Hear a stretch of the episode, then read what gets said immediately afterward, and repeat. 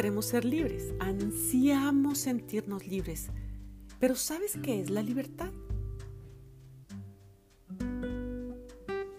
Yo soy Marcela Ramírez y te doy las gracias por permitirme entrar a tu vida a través de mi voz. Gracias a quienes me siguen en mi cuenta de Instagram o en mi página de Facebook. Gracias también a quienes escuchan y reescuchan mis podcasts a través de mi canal de YouTube.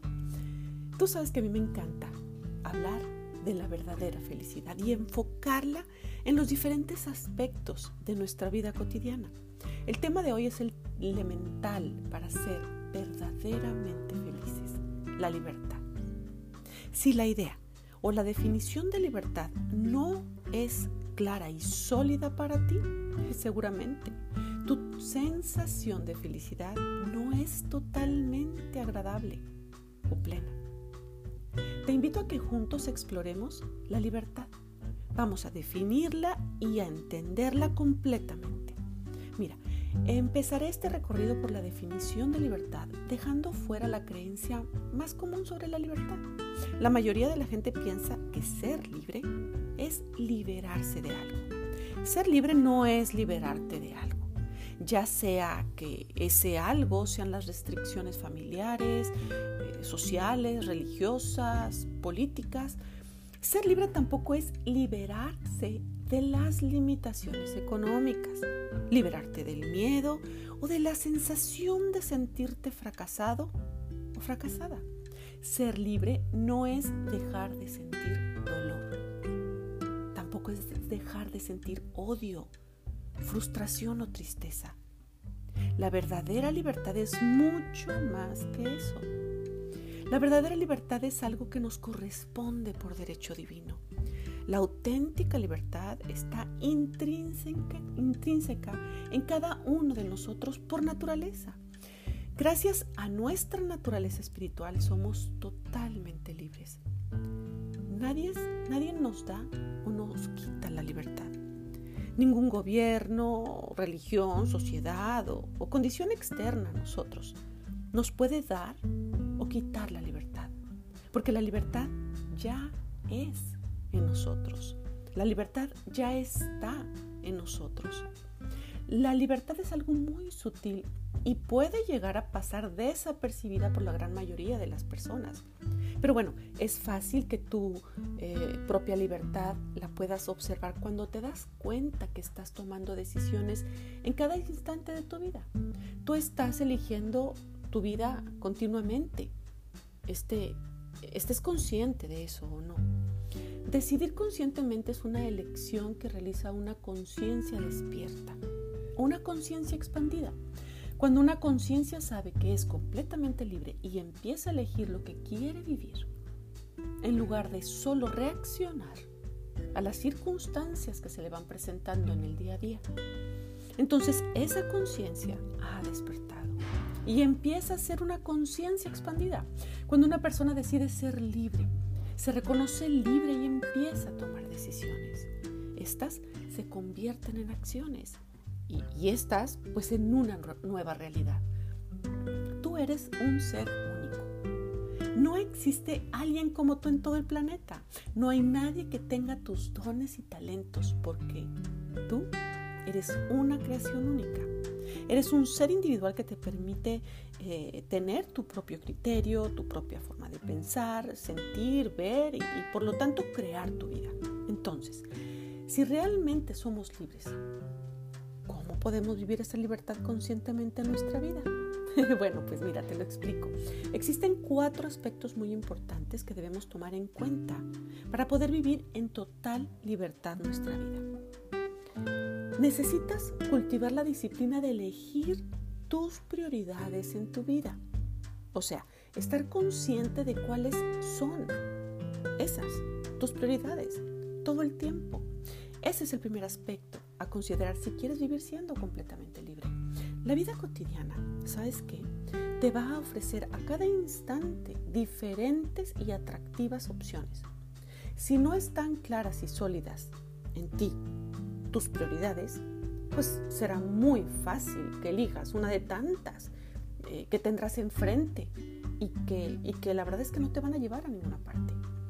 Ese es el claro ejemplo de que has perdido tu libertad. Has dejado de ir a donde querías. Por elegir una de tantas prioridades que se te irán presentando a cada instante. Para que esas prioridades se mantengan firmes en su lugar en tu vida, necesitas practicar la autodisciplina. Necesitas fortalecer la disciplina de estar consciente o despierto. Despierta. De estar ejerciendo tu libertad. Al decidir todo lo que corresponde y te lleva a realizar tus prioridades.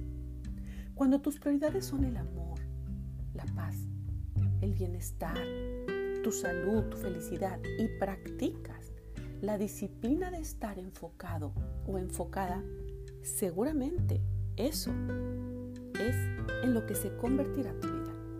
Número dos, la responsabilidad es el segundo aspecto que tú necesitas enfocarte para ejercer tu propia libertad.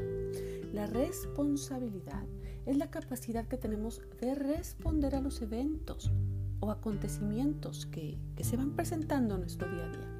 Responder es totalmente opuesto a reaccionar. Cuando respondes, estás siendo consciente, estás despierto, despierta. Te conviertes en una persona responsable cuando eliges las palabras, cuando tú eliges el modo y el momento en que responderás con responsabilidad ante esa circunstancia o esa persona. Cuando reconoces en ti el poder de tu libertad, entonces sabes que eres libre de decidir, hacer y pensar lo que quieres ante cada circunstancia de tu vida. Si el enojo, la ira, la frustración, eh, la decepción se apoderan de ti y te hacen reaccionar, ¿sabes qué? Has perdido tu libertad. Y entonces estás a merced de ese evento, de esa emoción y de esa persona. Te has convertido en esclava. Ahora eres esclavo de las circunstancias de tu vida y de esas emociones. Cuando te reconoces libre, entonces eliges cómo responder utilizando el poder de la sabiduría que hay dentro de ti. Responderás entonces con amor, con paz, con alegría. Responderás con claridad y firmeza. Número 3. Cuando hablo de tu conciencia propia, yo me estoy refiriendo a la capacidad de autoobservarte. Es la habilidad de ser consciente de ti. Este es el tercer aspecto importante para que vivas plenamente tu libertad. Esta habilidad te hace capaz de observarte, pero sin juzgarte, de escucharte sin desacreditarte, de analizarte con amor, con respeto y, y aprender de tus desaciertos. Cuando eres capaz de observarte con amor, inmediatamente será tu evolución personal o tu desarrollo personal. Eres bastante consciente de tu diálogo mental pero como observador, porque ahora eres libre de él. Antes eres esclavo o esclava de ese diálogo interminable. Número 4. Cuando logras vivir consciente de esos tres aspectos tan básicos de la libertad que te acabo de explicar, disciplina, responsabilidad, conciencia propia, entonces pasas a la siguiente etapa que es el recuerdo del ser. El recuerdo del ser o tener conciencia de que eres mucho más que esas circunstancias, que eres mucho más que esos pensamientos, es una sabiduría interior en ti. Y esto te lleva a mayor libertad. Entonces, una vez que sabes estos tres aspectos de la libertad, lo, que sigue es que, primero, definas para ti qué es libertad. Apúntalo Date tiempo de, contestarte, de definir, de escribir para ti qué es la libertad. Después, evalúa tu nivel de libertad. ¿Qué tan libre te sientes? ¿Eres totalmente libre o a veces no te sientes que actúas o vives o piensas en total libertad? Observa cómo has desarrollado tu vida y en qué dirección ¿Sabes hacia dónde te diriges con esas prioridades que has elegido? Desarrolla estrategias personales para que logres vivir en completa libertad. Ahora que ya sabes los cuatro aspectos de vivir en una libertad plena. Así es que escribe, escribe y escribe y pregúntate, respóndete y síguete preguntando y continúa escribiendo y respondiendo. Y de nuevo sigue preguntando y escribiendo respuestas que te lleven a un mayor conocimiento de ti. Eso que deseas tener en tu vida, eso que es tu sueño y más grande anhelo, solo podrás llegar, eh, solo podrá manifestarse en tu vida una vez que vives completamente la esencia de tu verdadero ser. O sea, cuando te reconoces en ti, ese aspecto tan sublime que nada ni nadie te puede encarcelar. Y el claro ejemplo de esto que te acabo de describir en vida propia es Nelson Mandela, abogado y activista político. Él fue el primer presidente de color elegido en Sudáfrica. A Nelson Mandela se, se le conoce por estar siempre contra el apartheid. Porque, bueno, por esta razón él estuvo 27 años en prisión. Nelson Mandela también fue Premio Nobel de la Paz. Eh, fue escritor de libros maravillosos y además de su propia autobiografía. Hay una película de Nelson Mandela maravillosa que te recomiendo que puedas ver. Date tiempo para verla. Del mito al hombre.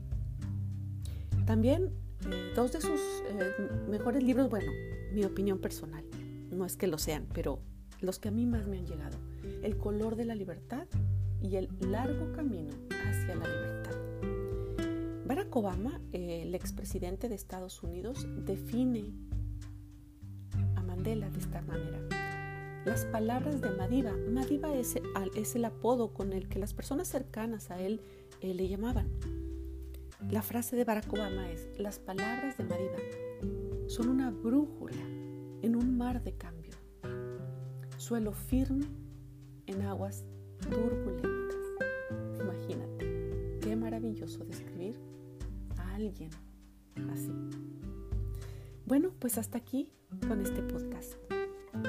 Espero que lo disfrutes, que apuntes, te preguntes, pero que sobre todo llegues a las respuestas que ya están dentro de ti y que te permitirán vivir en completa libertad. Libertad que te corresponde por derecho divino. Gracias por acompañarme hasta el final de este podcast. Te espero en el siguiente.